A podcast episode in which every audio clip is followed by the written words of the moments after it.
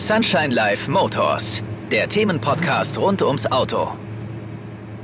So, ihr Lieben, hier ist der Christoph von Sunshine Life, unser allererster Podcast von Sunshine Life Motors. Wir sind sehr gespannt, wie dieses Thema euch interessiert, wie es bei euch ankommt. Wir hatten jetzt am letzten Samstag die allererste Show, Sunshine Life Motors, mit dem Thema Saisonstart. Da werden wir auch gleich nochmal ein bisschen drüber sprechen. Ich habe auch schon einen Gast dabei, den ich gleich vorstellen werde.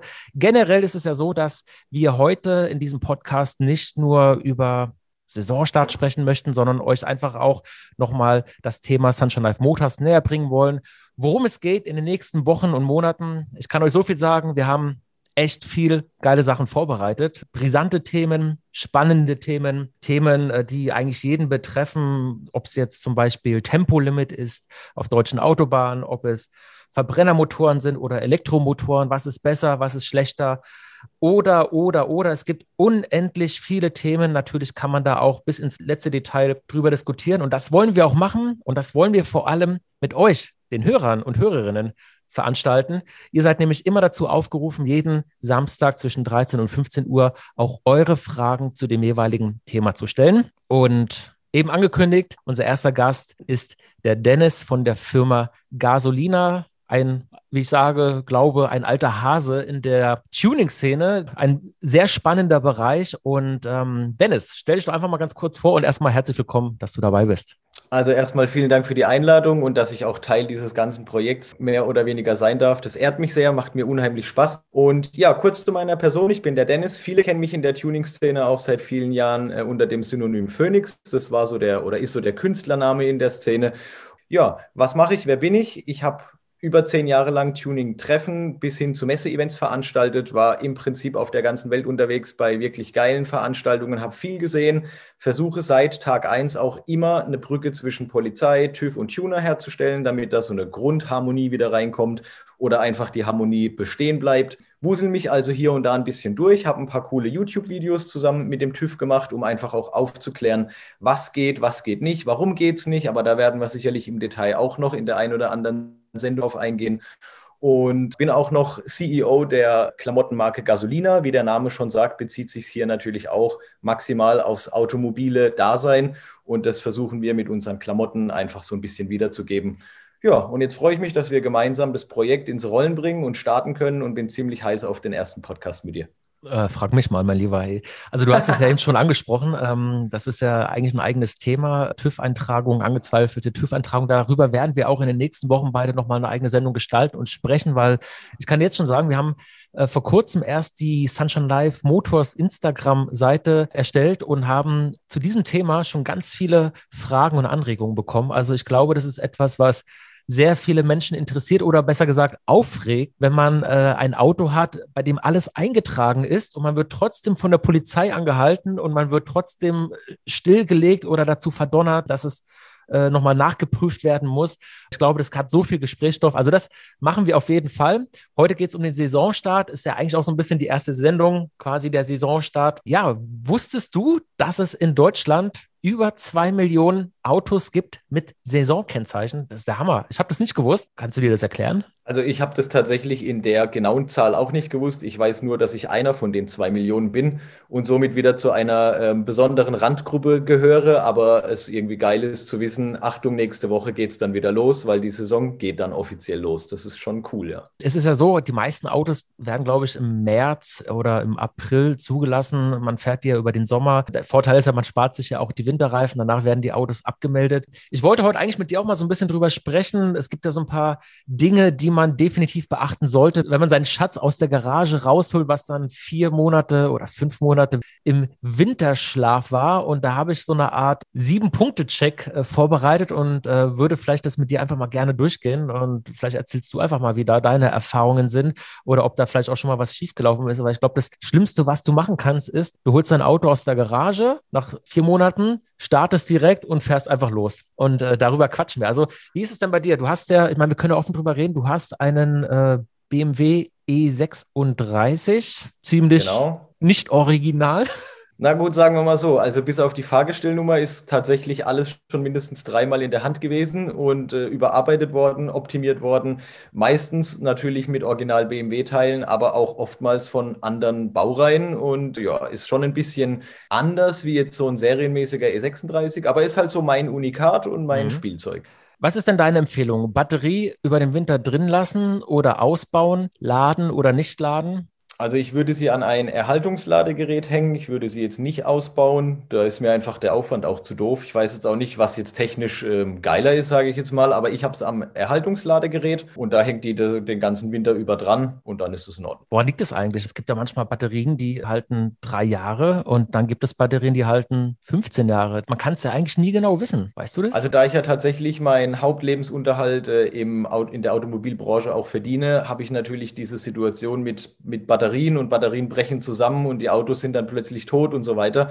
Natürlich dann regelmäßig und es gibt einfach, A, gibt es zwei verschiedene Sorten von Batterien, also so massentauglich ist einmal die alte Bleibatterie und dann gibt es halt diese AGM-Batterien, die neuen. Und dann ist natürlich auch so, dass ein altes Auto deutlich weniger Kriechstrom hat wie ein neues Auto. Und wir haben die Situation im direkten Vergleich. Du nimmst jetzt ein neues, modernes Auto, wenn du den nicht alle sechs Wochen maximal äh, mal startest, dann geht die Batterie einfach in die Knie, weil da so viel Steuergeräte drin sind sind, die im Hintergrund einfach laufen, die ziehen dir den Saft leer, das kriegst du gar nicht mit. Und bei unseren alten Kisten, sage ich jetzt einfach mal, bei den Autos mit Seele und Charakter, da tickt halt vielleicht noch so eine analoge Uhr vorne, wie bei mir jetzt in der Mittelkonsole im E36 und ansonsten zieht da halt gar nichts Strom. Und dann hält natürlich auch eine viel günstigere Batterie deutlich länger, weil es gar keine Notwendigkeit gibt, die leer zu ziehen. Es ist wirklich so, wenn man als Beispiel, ich bin Rentner und habe mir die neue S-Klasse gegönnt mit 400 Steuergeräten und sage, ach komm, drei Monate USA USA, wenn es denn irgendwann mal wieder geht, parke mein Auto im Parkhaus und komme nach drei Monaten zurück und dann ist die Batterie wirklich tot, weil einfach so viele Steuergeräte trotzdem Saft ziehen? Also ich kann dir das jetzt am Beispiel von mir im Geschäft sagen. Wir haben ja die großen AMG und auch Brabus-Modelle von Mercedes und da ist es wirklich so, so ein GLC beispielsweise mit seinen 50 Steuergeräten, da fliegst du halt nicht entspannt drei Monate in die USA, weil wenn du zurückkommst, dann kostet dich die Batterie halt ein paar hundert Euro.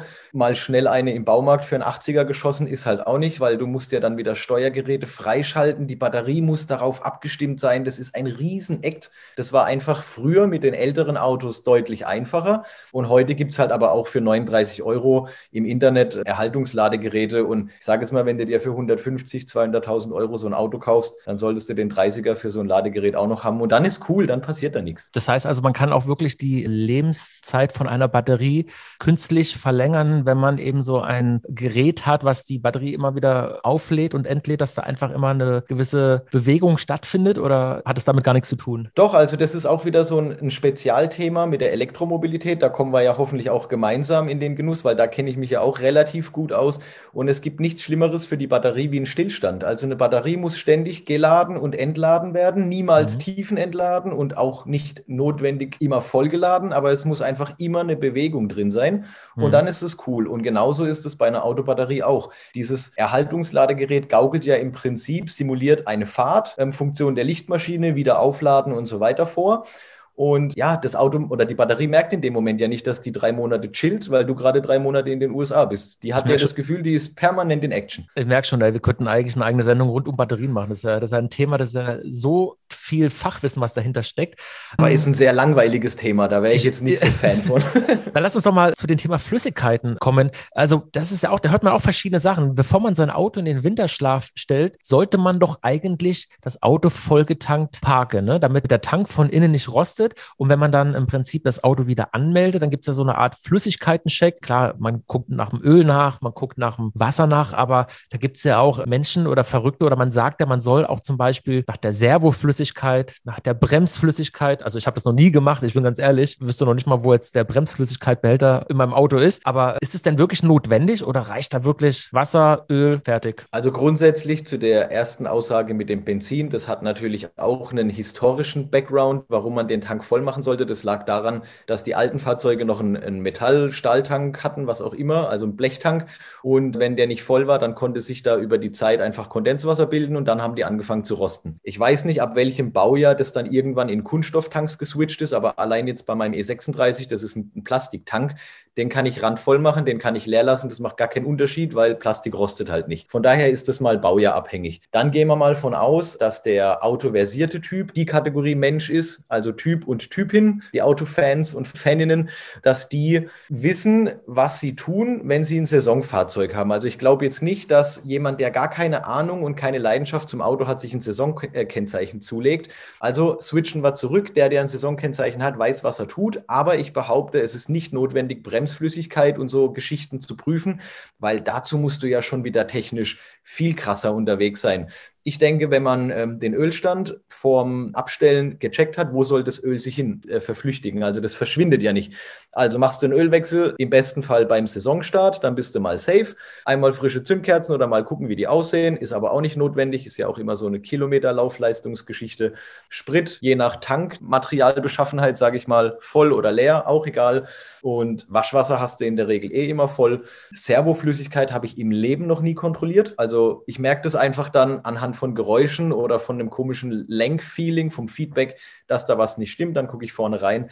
Aber das hat mit Saisonkennzeichen und Preparing for the Start aus meiner Sicht gar nichts zu tun. Einfach, wie du vorhin gesagt hast, wenn das Auto eine ganze Weile gestanden ist, da setzen sich alle Flüssigkeiten, alle Schmierstoffe komplett im Keller ab. Ich mache es immer so, ich mache die Garage auf, das Auto steht so mit der Schnauze drin und dann mache ich den Motor an und dann lasse ich das Auto einfach ganz gemütlich eine halbe Stunde laufen, dass das Öl mal wieder flüssig wird, weil das ist ja zähflüssig, dass der Öldruck aufgebaut wird und so weiter. Und wenn dann alle Temperaturen passen, dann kann es losgehen. Startest du denn direkt oder machst du manchmal nur so Startversuche, damit auch erstmal Öldruck aufgebaut wird? Also ich selber, ich kann es ja sagen, ich habe noch so einen alten Opel Kadett GSI 16V das ist so ein, ja, geil. Als ich 18 war, 1999, war mein erstes Auto und so wie es halt damals war, Golf GTI, die einen Kumpels und ich musste halt ein Kadett GSI. Egal, ich habe mir so einen wieder gekauft vor ein paar Jahren und bei dem ist es so. Achso, den hast du nicht seit, seit du 18 bist. Den nee, hast nee. du dir wieder gekauft. Genau. Okay. Und der hat auch ein Saisonkennzeichen und da ist es so, ich wollte eigentlich nur ein paar Startversuche machen, äh, um Öldruck aufzubauen. Und irgendwie ist der aber direkt angesprungen und hat es erstmal geklackert wie weiß Gott was. Also das waren, glaube ich, das, das klang nicht gesund. Irgendwann ging es dann waren, wieder. Also das waren, die, das waren die Hydrostößel auf jeden Fall, genau. Und die, die tackern sich aber mit der Fahrzeit dann ein. Also bei den Hydros, beim BMW ist es zum Beispiel so, dass da so nach 20 Minuten, 30 Minuten, wenn du dann irgendwo den hinstellst und den Motor noch so ein bisschen runterkühlen lässt, dann ist dieses Klackern schon wieder weg. Also das mhm. ist normal und cool. Aber zu deiner Frage, ich mache keine Zündversuche und Startversuche, sondern ich mache den an mit viel Liebe und Leidenschaft und Gediegen. Und dann gebe ich aber auch keine Gasstöße. Ich lasse den im Standgas da einfach 20 Minuten seine Drücke und alles aufbauen. Und dann fahre ich gemütlich aus dem Dorf raus. Das sind auch noch mal so fünf, sechs Minuten. Und wenn ich auf der Landstraße bin, hat der Betriebstemperatur und Betriebsdruck und ja, dann feuerfrei, war. Was ja auch ein ganz brisantes und ein Thema ist, worüber man sich wirklich tot diskutieren kann. Das hoffe ich, dass wir das schnell überspringen. Aber es geht ums Motorenöl. Und da scheiden sich ja die Geister. Die einen sagen, ich möchte das Öl haben für mein Auto, weil ich glaube, das ist besser. Der andere möchte lieber ein anderes Öl haben. Man kann ja eigentlich nicht genau sagen, was ist jetzt richtig, was ist falsch. Ne? Aber es gibt ja verschiedene Bezeichnungen. Es gibt ja 10W40, 0W40, 5W30 und so weiter. Kannst du vielleicht einfach mal für unsere Hörer und Hörerinnen kurz erklären, was da die Unterschiede sind und womit man, mit welchem Öl man wahrscheinlich immer am sichersten liegt. Wenn man nicht gerade den also, Zettel vorne im Auto hat, das steht es auch meistens drauf wenn, von der letzten Inspektion. Grundsätzlich ist es natürlich alles irgendwo die Viskosität des Öls. Ähm, wie schnell wird es flüssig? Umso höher ein Motor dreht, äh, muss es natürlich eine andere Viskosität haben wie jetzt ein, ein Lupo, der eh nur mit, ich sag mal, maximal 80 km/h in der Welt bewegt wird. Wenn jetzt einer aber einen Hochdrehzahlmotor hat, äh, wie jetzt so ein M oder ein GTI oder so, die brauchen natürlich ein ganz anderes Öl. Also um es kurz zu fassen, ist immer die Regel Nummer eins, sich an die Herstellerangaben und Herstellervorgaben ähm, zu richten oder daran zu orientieren, weil der Hersteller entwickelt so einen Motor, der erprobt diesen Motor und der weiß ganz genau, welche Schmierstoffe mit welchen Zahlenangaben perfekt für seinen Motor sind. Es gibt natürlich die Situation, wie jetzt in meinem Fall, ich fahre einen relativ normalen Motor, der ein bisschen scharf gemacht ist, bewege den gerne auch mal auf der Strecke oder mal bei einem Drifttraining. Da hast du natürlich grundsätzlich höhere Drehzahl wie jetzt im Alltagsgebrauch und da wähle ich dann auch, auch für den Alltag, also ich fahre das Auto, wenn schönes Wetter ist, dann den Sommer durch. Da habe ich einfach wirklich auch ein Öl drin für hochdrehende Motoren, was jetzt aber der Hersteller für meinen Motor eigentlich nicht vorgesehen hat. Also zurück zum Thema, Herstellerangaben befolgen, Bordmappe, Internet oder einfach im Autohaus eures Vertrauens anfragen. Die werden euch genau sagen, was ihr braucht. Und dann, dann bist du da auch auf der sicheren Seite, dann geht da nichts schief. Okay. Ja, dann haben wir nochmal so ein Thema Reifen. Also ich kann mich erinnern aus meiner Schulzeit, äh, ein Freund, der auch frisch 18 war und eben auch einen damals Golf GTI hatte mit extrem breiten Reifen. Und wir hatten ja damals in der Schule wenig bis gar kein Geld gehabt. Und der ist wirklich, also da kam das Netz unter dem Profil schon vor, zum Vorstand. Da ist das so ein, da sind da so Drähte oder sowas, ne? Und ja. ähm, da sollte man glaube ich, schon seine Reifen spätestens wechseln. Da, da, hängen ja ganz viele Faktoren mit, mit zusammen. Es gibt ja manche Leute, die haben einen alten Mercedes, der ist 30 Jahre alt, fahren den ganz wenig und da ist, sind immer noch die ersten Reifen drauf. Ne? Also es geht ja nicht nur um Reifendruck und ums Profil, sondern auch ums Alter. Hast du denn da irgendwie auch noch mal ein paar Tipps äh, für die Hörer und Hörerinnen, äh, worauf man achten muss, auch mit dem Reifendruck und so weiter? Ja, jetzt ist ja grundsätzlich erstmal die Saisonstart und Wiederbelebung eines Winterschlafs. Und da ist natürlich bei der Thematik Reifen, gibt es ja auch Unterschiede. Die einen sagen, lass deine Sommerschlappen drauf, erhöhe einfach den Reifendruck um 1 oder 1,5 Bar. Andere stellen das komplette Fahrzeug auf Böcke, entlasten die Reifen und auch das komplette Fahrwerk. Und ich beispielsweise gebe mir gar nichts von dem Stress. Ich stelle das Ding im Winter einfach auf Winterreifen, also irgendwelche miesen Stahlfelgen mit, mit irgendwelchen alten Gummis. Und dann steht er da und die Sommerräder sind schön gestapelt in der Ecke. Also das mal zum Thema Wiederbelebung und was für Reifen nutze ich denn in der Ruhezeit des Autos. Und dann ist es natürlich, was du jetzt gerade angesprochen hast, also wenn bei einem Reifen sich die Karkasse auflöst oder da schon das Gewebe durchschaut, dann ist natürlich höchste Eisenbahn. Ganz klar, wir haben ja Mindestprofiltiefen in Deutschland festgesetzt. Daran sollte man sich natürlich schon halten, weil spätestens die Versicherung einem dann äh, gegens Knie tritt und sagt, Kumpel, das war jetzt äh, eine Runde zu viel mit deinem Gummi. Grundsätzlich ist es bei den Reifen, was du ja auch gerade gesagt hast mit dem alten Mercedes und so weiter. Ich habe einen alten E21 aus einer Scheune rausgezogen, den habe ich sehr günstig angeboten bekommen ähm, und der hatte noch seine ersten Reifen drauf. Und mit diesen ersten Reifen und das Auto ist Baujahr Anfang 80 oder Ende, Ende 70, glaube ich sogar. Und mit diesen ersten Reifen sind wir zum TÜV gefahren und haben einfach geschaut, ob wir TÜV bekommen, weil das Auto stand, keine Ahnung, zwölf Jahre in dieser Scheune. Da gab es natürlich kein TÜV mehr, nichts. Und wir haben TÜV bekommen und meine größte Sorge waren wirklich die Reifen. Und der TÜV-Prüfer hat mir zu dem Zeitpunkt gesagt, nicht das Alter der Reifen ist entscheidend, sondern die Optik und die Beschaffenheit des Gummis. Wenn ah. das porös und rissig ist, dann kann der Reifen auch zwei Jahre alt sein, wenn der zwei Jahre lang nur auf kochend heißem Asphalt bewegt wurde und wirklich die, die Weichmacher alle ausgegast sind und der Reifen dermaßen porös und rissig ist, dann ist der nach zwei Jahren schon Schrott, auch wenn der vielleicht noch Profil hat. Und dann gibt es aber die Umkehrseite der Medaille. Du hast ein Auto, was in einer Scheune steht, wo es immer ein bisschen feucht ist, gut belüftet. Dort steht es zwölf Jahre, die Reifen sind 25, 30 Jahre alt, ist alles super aber sie sind noch nicht rissig und porös und dann kannst du mit denen auch noch fahren. Also das ist, da gibt es verschiedene Aussagen, aber es gibt ganz klare Richtlinien. Und gibt die ja so sagen eine, einfach, genau. so, eine, so eine Faustformel, ne? Äh, nach acht Jahren sollten äh, eigentlich neue Reifen aufs Auto, weil die äh, Gummimischung ja aushärtet und der Grip dann nicht mehr ganz so gut ist, zumindest bei Nässe äh, dramatisch schlechter werden kann. Also kann man da wirklich auch von der Polizei eine Strafzettel bekommen? Also wenn du jetzt mit deutlich älteren Reifen unterwegs bist und die Polizei, die prüfen ja in der Regel keine DOTs, also die Herstellerkennung ähm, des Reifens oder das Baujahr des, des Reifens prüfen die ja in der Regel nicht. Die gucken ja in erster Linie nur, passt der Reifen überhaupt da drauf, steht der so in den Papieren drin und so weiter. Mir ist jetzt auch noch nie zu Ohren gekommen und glaub mir, ich habe schon unheimlich viele Rad-Reifen-Kombinationsgeschichten von Polizei, aber auch Tuner gehört. Und da war noch nie das Reifenalter relevant, sondern immer nur die Kombination. Und ein Reifen kann wirklich in Anführungszeichen so alt sein, wie er möchte, wenn der Rest einfach noch passt. Das ist so ein Gesamtkonzept-Ding, was stimmen muss. Und dann ist es auch in Ordnung. Wie gesagt, bei dem Oldtimer haben wir das bewiesen gekriegt und das habe ich schon oft gehört. Und auch so alte Ami-Autos, diese klassischen Muscle Cars, mhm. die haben teilweise wirklich 30 Jahre altes Gummi drauf, aber die standen halt auch in irgendwelchen geilen Scheunen und da war einfach ähm, Luftfeuchtigkeit und, und diese ganze Entwicklung hat einfach gepasst. Aber wahrscheinlich nur vorne alte Gummis, weil hinten waren sie ja in der Regel immer runtergerochen. Runtergeburnt, ja.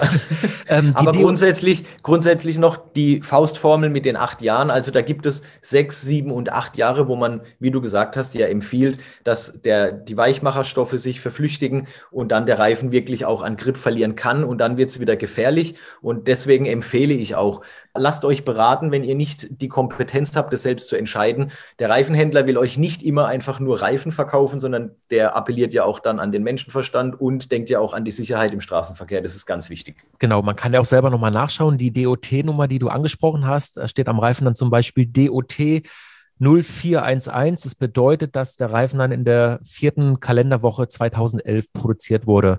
Also das ist eigentlich genau. mal ein ganz guter, hilfreicher Tipp, äh, um zu sehen, wie alt sind denn eigentlich meine Reifen und sind sie dann wirklich schon 30 Jahre alt oder älter?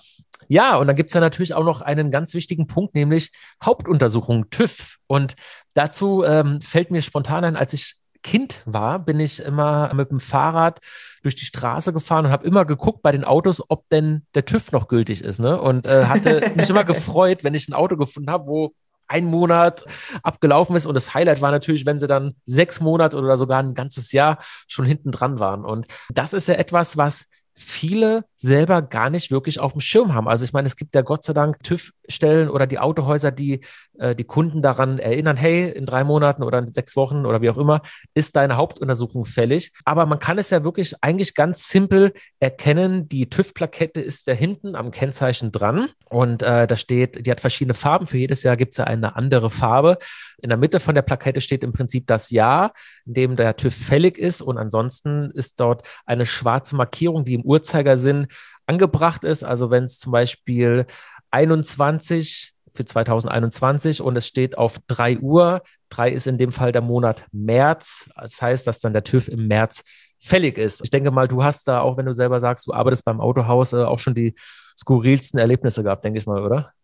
Ja, klar. Also du hast natürlich ständig Kunden, die ihren TÜV Monate überziehen, oft aus Unwissenheit. Äh, ich sage jetzt mal, ein Autohaus oder eine, eine Kfz-Werkstatt, wo seinen Kundenstamm pflegt, die notieren sich im System normalerweise immer, wann die Fahrzeuge TÜV-Fälligkeit haben und kontaktieren dann in Schriftform oder per Mail, per Telefon die Kunden und sagen, hey, in vier Wochen ist dein TÜV fällig und dann macht man da einfach vorsorglich schon einen Termin. Aber es kommt immer wieder mal vor, dass einfach Fahrzeuge den TÜV dermaßen hart überziehen, weil es die Leute einfach nicht wissen. Also ich unterstelle niemandem, dass er wissentlich den TÜV Monate überzieht, aber es kommt tatsächlich sehr, sehr häufig vor, dass ich äh, damit auch konfrontiert werde, genau. Ab drei Monate, glaube ich, gibt es einen Strafzettel ne? oder eine Verwarnung. 15 ähm, Euro, also gener generell findet es die Polizei bei einer Kontrolle natürlich nicht so super. Die werden dich ja beim ersten Step im Normalfall freundlich darauf hinweisen, so Achtung, dein TÜV ist abgelaufen und dann die klassische Mängelkarte, dann hast du 14 Tage Zeit, beim TÜV eine HU zu machen, dann fährst du kurz beim Revier vor, die nehmen das ab, Thema ist erledigt. Dann, äh, ja, also Du kannst beim, beim TÜV generell ist es ab dem dritten Monat so, dass du eine Gebühr extra bezahlen musst, eine kleine Strafe sozusagen. Äh, da kostet dann die HU einfach nicht mehr als Rechenbeispiel jetzt 100 Euro, sondern dann kostet die halt 120 Euro. Und dann weißt du halt, der 20, der war jetzt umsonst, weil du hast halt gepennt. Und das nächste Mal guckst du einfach alle zwei Jahre mal auf dein Kennzeichen und dann weißt du, wann du dran bist. So. Richtig. Also äh, ich merke schon, Dennis, du bist sehr versiert, du weißt tatsächlich einiges über Autos. Klar, das ist ja auch äh, so ein bisschen deine Passion. Äh, Gibt es denn irgendwelche Motoren, die dich am meisten anmachen und warum? Also Vierzylinder wahrscheinlich nicht, denke ich mal, aber hast du da so einen so der, ich, bin, ich bin so der Dreizylinder-Typ. Ja, ja, äh, 1,0. Pro Bank dann. Nee, also ich bin tatsächlich ein, ein eingefleischter Reihen Sechszylinder-Typ, äh, schon immer gewesen finde, also ich bin viele Fahrzeuge schon gefahren, auch auf äh, Driving Experiences, Rennstrecken und so weiter. Ich bin auch Achtzylinder und Zwölfzylinder hatte ich einmal das Vergnügen, aber das, das, ja, da muss man geil drauf sein. Da war ich jetzt nicht so der Fan. Aber so ein rein Sechszylinder, der so ein bisschen Drehzahl verträgt, das ist schon eigentlich das, was ich wirklich auch sexy finde, wenn man das so sagen darf. Und ansonsten, wenn die Gewichtsverteilung stimmt, dann finde ich auch ein Achtzylinder ziemlich geil. Was ist denn das schnellste Auto, was du jemals gefahren bist? Das war ein M5 Competition und da bin ich selber 330 gefahren. Muss Ach, aber auch dazu sagen, das ist eine Geschwindigkeit, die ich jetzt nicht brauche. Ich bin eher so der wenn untenrum ein bisschen was geht, finde ich das cooler, so vom Feeling. Diese Endgeschwindigkeiten, die brauche ich nicht. Und ich kann dir auch nicht sagen, weil oft in so einer Situation wie jetzt, wenn ich gefragt werde, wie viel Leistung hat dein BMW? Keine Ahnung. Wie schnell fährt er? Weiß ich auch nicht, weil ich bin es, glaube ich, noch nie ausgefahren, weil es mich gar nicht reizt, 250 oder 270 auf der Autobahn zu fahren ist irgendwie, ja, haut mich jetzt nicht so um. Deswegen bin ich nicht der Geschwindigkeitsfreak, sondern eher so der Beschleunigung- und Drehmoment-Fan. Das finde ich irgendwie kribbelnder geht, glaube ich, vielen so. Also, das ist auch so ein Ding, was man meistens verwechselt. Ne? Man sieht irgendein aufgemotztes oder schnelles Auto und man assoziiert sofort damit, das ist ein Raser oder der fährt immer schnell. Ich meine, es ist ja auch so, wir sind ja auch in einem Alter, wo man, ich sage jetzt mal vorsichtig, ruhiger wird und so wie du eben auch angesprochen hast, man braucht es nicht. Also man, es reicht ja manchmal schon, wenn man weiß, man kann, aber man macht es ja dann gar nicht erst. Ne? Also ich, wenn ich jetzt so ja, die wilden Zeiten mit 18, äh, da, da bist du ja äh, da, äh, manchmal wirklich ohne Verstand die ersten drei Jahre gefahren und denkst dir heute, alter Schwede, was habe ich denn damals gemacht? Ne? So also es ist, original, wie, es ist original, wie du sagst. Mit 18 war das natürlich alles ein bisschen anders und da war auch 180 schon mega geil vom Speed und so weiter. Und dann hast du natürlich deine PlayStation Games, wo du da auf dem Tacho plötzlich, keine Ahnung, 300 fährst mit einem NOS-Knopf oder so. Achtung, Werbung, Werbung, Werbung, PlayStation. Produktplatzierung. Ja. ähm, sorry. Und äh, ja, da war sicherlich der Reiz nochmal anders, lag aber auch sicherlich daran, weil man zu dem Zeitpunkt mit 18 ja noch auch gar kein Gefühl für die Geschwindigkeit hatte und auch sich selbst gar nicht da wiederfinden konnte. Und wie du gerade eben schon gesagt hast, für mich ist der Reiz viel größer, wenn ich weiß, ich könnte zu jedem Zeitpunkt runterschalten und durchlatschen und würde bestimmt eine adäquate Geschwindigkeit erreichen. Aber es reizt mich gar nicht. Und ich finde am krassesten, wenn ich mit meinem Coupé auf der Autobahn unterwegs bin oder egal auch auf der Landstraße, du bist ja permanent dem Druck ausgesetzt, weil irgendeiner hinter dir, neben dir oder sonst wo irgendwie so ein Race mit dir jetzt machen will, obwohl du gar keinen Bock hast. Du willst eigentlich nur cruisen, deine Musik genießen, gemütlich in den Sonnenuntergang fetzen oder so. Und natürlich fahren wir auch gern sportlich, sonst würden wir ja so ein Auto nicht so high performen. Aber das heißt ja nicht zwangsläufig, dass wir jetzt permanente Raser sind. Also wenn ich wirklich mal in so einem Geschwindigkeitsrausch bin, auf einer Autobahn, wo wirklich die Situation und auch die Verkehrsbeschilderung es zulässt. Und ich denke mir jetzt so, komm, jetzt mal kurz Vollgas. Ich bin da nach zwei Minuten dermaßen nass geschwitzt, das macht mir gar keinen Spaß. Also da habe ich mhm. überhaupt keinen Drive zu.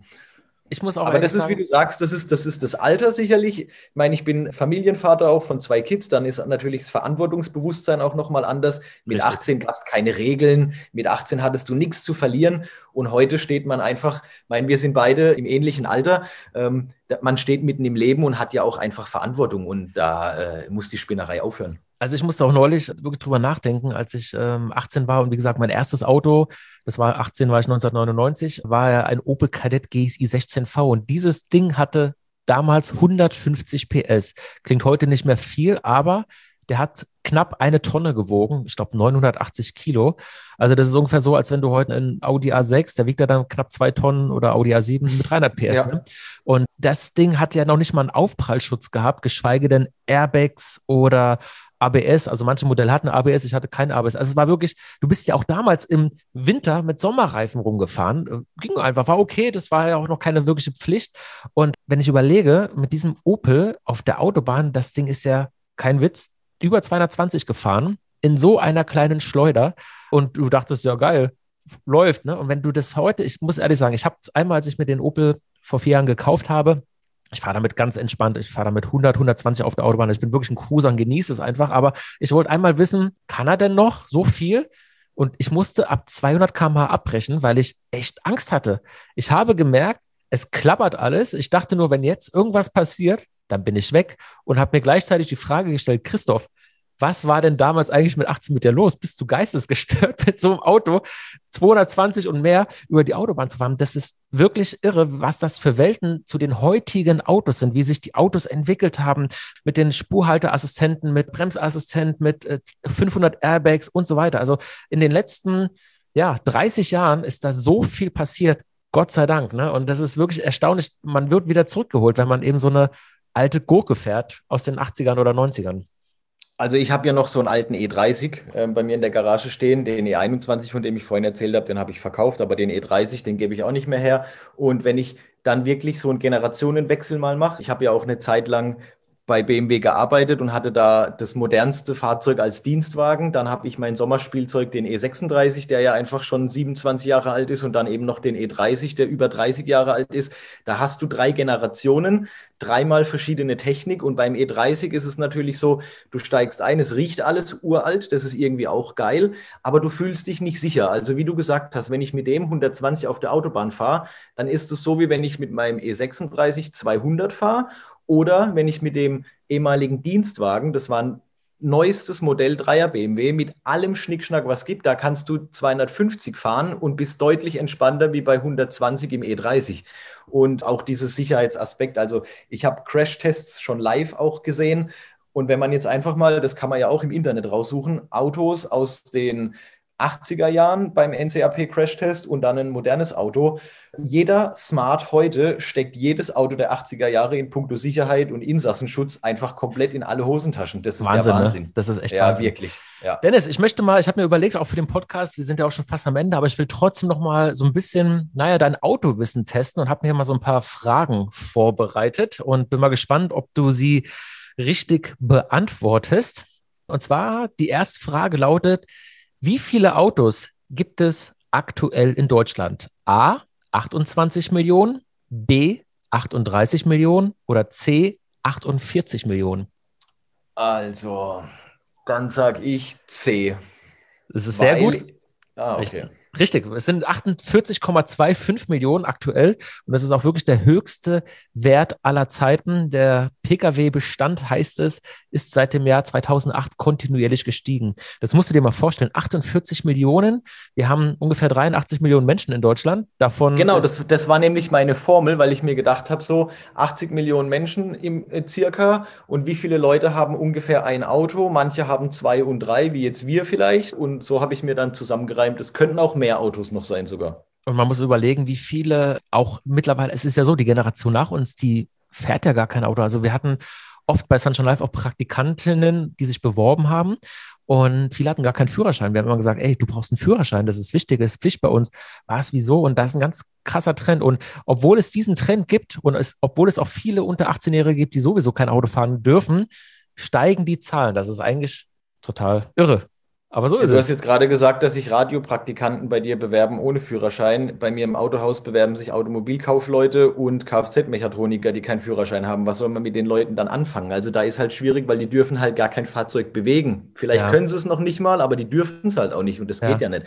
Und wie du gesagt hast, die nachrückende Generation hat wirklich auch ultra kein Interesse an Führerschein, liegt aber auch an ganz verschiedenen Aspekten. Da können wir vielleicht auch irgendwann anders nochmal näher drauf eingehen. Aber mhm. es ist einfach so, dass viele ja auch es studieren heute viel mehr wie damals. Die Unis sind meistens irgendwo innenstadtnah, das heißt, du kommst mit den öffentlichen Verkehrsmitteln deutlich besser hin wie mit dem Parkplatz. Dann ist oftmals das Kohlethema, Sprit, Steuer, Parkplatzgebühren, bla bla bla. Und dann sagen die sich halt, hey, ich studiere erstmal fertig und dann gönne ich mir ein Auto. Und dann ist halt das Durchschnittsalter der Fahrzeug Kaufkunden dann halt nicht mehr 18 wie bei uns damals, sondern dann ist es halt 25 oder 30 und ja, so selektiert sich das dann leider ein bisschen, dass die Leidenschaft des Autos bei den Leuten nicht mehr den Stellenwert hat, wie es bei uns in Anführungszeichen mittlerer Generation hat. Wir sind ja nicht die alte Generation, aber so die mittlere.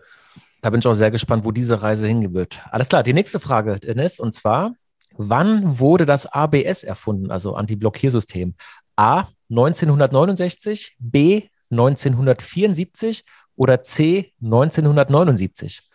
Oh, das steht in meinem Buch drin, was ich geschrieben habe. Ähm, beim Thema ABS, aber ich bin mir jetzt nicht mehr 100% sicher. Ich sage aber 1969. Richtig, sehr gut. Und zwar okay. heißt es, 1969 begann Bosch mit der Entwicklung eines Blockierschutzes für Kraftfahrzeuge. Das war der Anfang der Geschichte, die zum heutigen ABS führte. Die Erfahrung, dass die Räder bei zu starken Bremsen blockieren und das Fahrzeug damit nicht mehr lenkbar ist, machte fast jeder Autofahrer. Kenne ich auch noch, vor allem, wie von angesprochen, mit 18 keine Winterreifen im Winter, sondern mit Sommerreifen und ohne ABS. Also es ist eigentlich immer passiert. Und die letzte Frage, wann wurde zum allerersten Mal ein Airbag im Auto verbaut? A 1975, B 1981, C 1987. Das steht auch in meinem Buch, aber ich kriege es auch nicht mehr ganz auswendig zusammen. Da würde ich vermutlich B nehmen. 1981. Du bist richtig gut, Dennis. Auch das ist richtig. Alle drei Antworten richtig.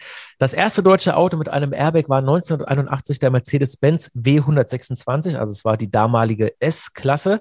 Und ja. der Fahrer-Airbag, den gab es ja nur auf der Fahrerseite, war damals noch gegen einen Aufpreis von 1525 D-Mark und 50 Pfennig zu haben.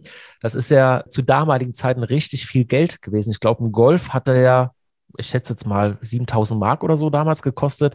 Also ja, du hast ja da schon halbe Autos für das Geld ja, ja. gekriegt. Und, Irre, ne? und, heute hast du halt 17 Airbags im Auto, wenn es reicht. Genau. Und aber trotzdem wurde schon 1951 der Airbag von einem Münchner Erfinder Walter Linderer, hieß er nämlich, zum Patent angemeldet. Und zwar gab es die Idee oder die reicht bis ins Jahr 1920 zurück, welche in den USA für Insassen von Flugzeugen eigentlich gedacht war. Also sehr, sehr crazy. Das wusste ich auch nicht, musste auch selber danach erstmal schauen. Und ja, das ist sehr, sehr spannend, wenn du überlegst, dass der Airbag jetzt eigentlich 40 Jahre schon da ist. Und man hatte ihn ja wirklich erst auf dem Schirm Anfang der 90er, ne? Also Anfang Mitte ja, der 90er. Also so, so, richtig, so richtig aktiv oder akut hat man den wirklich erst so Anfang Mitte der 90er Jahre auf dem Schirm, als dann so die Luxuslimousinen auch Einzug in die Gesellschaft bezahlbar gefunden haben und so. Da war das ja dann Sicherheit und auch wenn man überlegt, wann der erste Anschnallgurt, ich meine, das geht auch ewig zurück. Aber so richtig Anschnallgurt-Thema, wenn ich überlege, wir sind früher mit Papa im Auto gefahren, äh, da hat sich kein Mensch angeschnallt. Und heute schnallst du einfach alles und jeden an, Hauptsache angeschnallt und es kann gar nicht genug Gurte geben. Aber die Idee des Anschnallgurts geht ja auch ganz, ganz weit zurück. Richtig. Also ich glaube, das ist allein das Thema Autos der 80er und 90er würde so viel Gesprächsstoff bringen. Also da müssen wir nochmal separat unbedingt drüber quatschen. Ich habe noch eine Frage an dich, einfach so rein aus Interesse. Tempolimit ja oder nein? Ja, weil ich es gar nicht ausreize. nee, also wir sind das einzigste Land, glaube ich, tatsächlich weltweit, wo äh, keine Tempolimits, also nicht überall Und Dubai, immer. oder? Dubai, glaube ich, auch. War das nicht auch so? Oh doch, in Dubai ist es so, dass nur die Scheichs irgendwie heizen dürfen, weil die haben sich's freigekauft. So gehört ja eh alles denen. Aber ich glaube, in Dubai, wenn du als Tourist zu schnell fährst, bist du richtig dran. Aber da müssen wir noch mal recherchieren, da bin ich mir nicht sicher. Und gibt es denn nicht sogar in Russland, habe ich da auch mal gehört, ähm, da kann man sich doch so ein Blaulicht auch kaufen. Wenn du nämlich irgendwo im Stau stehst, dann knallst du dir das Blaulicht aufs Dach, weil du bist ja reicher und wichtiger als alle anderen und darfst dann im Prinzip durch den Stau, also in so einer Art künstlichen äh, Gasse vorbeifahren. Das ist unglaublich, ey. Also andere Länder, andere Sitten, aber Nee, du hast recht. Also Deutschland ist zumindest das bekannteste Land ohne Tempolimit. Und das ist ja auch für viele immer noch so ein bisschen die letzte Freiheit. Auch das wird ein eigenes Thema nochmal sein bei Sunshine Life. Und ich glaube, da gibt es richtig viel Gesprächsstoff und auch Diskussion, wenn die Hörer und Hörerinnen sich dann damit einschalten. Weil das würde mich auch mal interessieren, wie Deutschland eigentlich tickt oder wie unsere Hörer ticken, ob sie denn eher für oder gegen ein Tempolimit sind. Also ich würde da noch mal ganz kurz reingrätschen, bevor du mich hier gleich rausschmeißt äh, zu dem Thema Tempolimit. Wirklich nur ganz kurz. Es gibt ja Statistiken aus verschiedenen Richtungen. Die einen belegen, wenn alle 130 fahren würden, würde es keine Staus geben. Die anderen sagen, mit Tempolimit würde sich an der Situation nichts ändern, weil die Drängler und Raser und Pipapo bleiben trotzdem. Also das ist ein Thema, ich glaube, da gibt es auch am Tagesende gar keine Faustformel, wo man sagen kann, wenn es so wäre, wäre alles super. Ich glaube, da muss man einfach an die einzelnen Leute auch appellieren und sagen, fahrt einfach gediegen, stresst euch nicht selbst, dann passieren auch deutlich weniger Unfälle und dann haben wir auch alle viel mehr Spaß auf unseren Straßen. So. Sehr schönes Statement zum Ende. Nee, also vielen, vielen Dank, hat mich äh, sehr gefreut. Das war der erste Sunshine Life Motors Podcast. Wenn ihr mehr über uns erfahren wollt, über unsere Sendung, folgt uns gerne auch auf Instagram. Einfach Sunshine Life Motors eingeben und da bekommt ihr immer alle aktuellen News. Dennis, mein Lieber, wir werden noch mehr von dir hören. Ich freue mich sehr, dass du mein allererster Gast warst, nicht nur letzten Samstag, sondern auch jetzt in diesem Podcast. Ja, bleib gesund und wir hören uns bald wieder. Das wünsche ich dir auch. Ich bedanke mich auch sehr für deine Zeit, für die Einladung, euch natürlich fürs Zuhören und bis zum nächsten Mal. Sunshine Life Motors, der Themenpodcast rund ums Auto.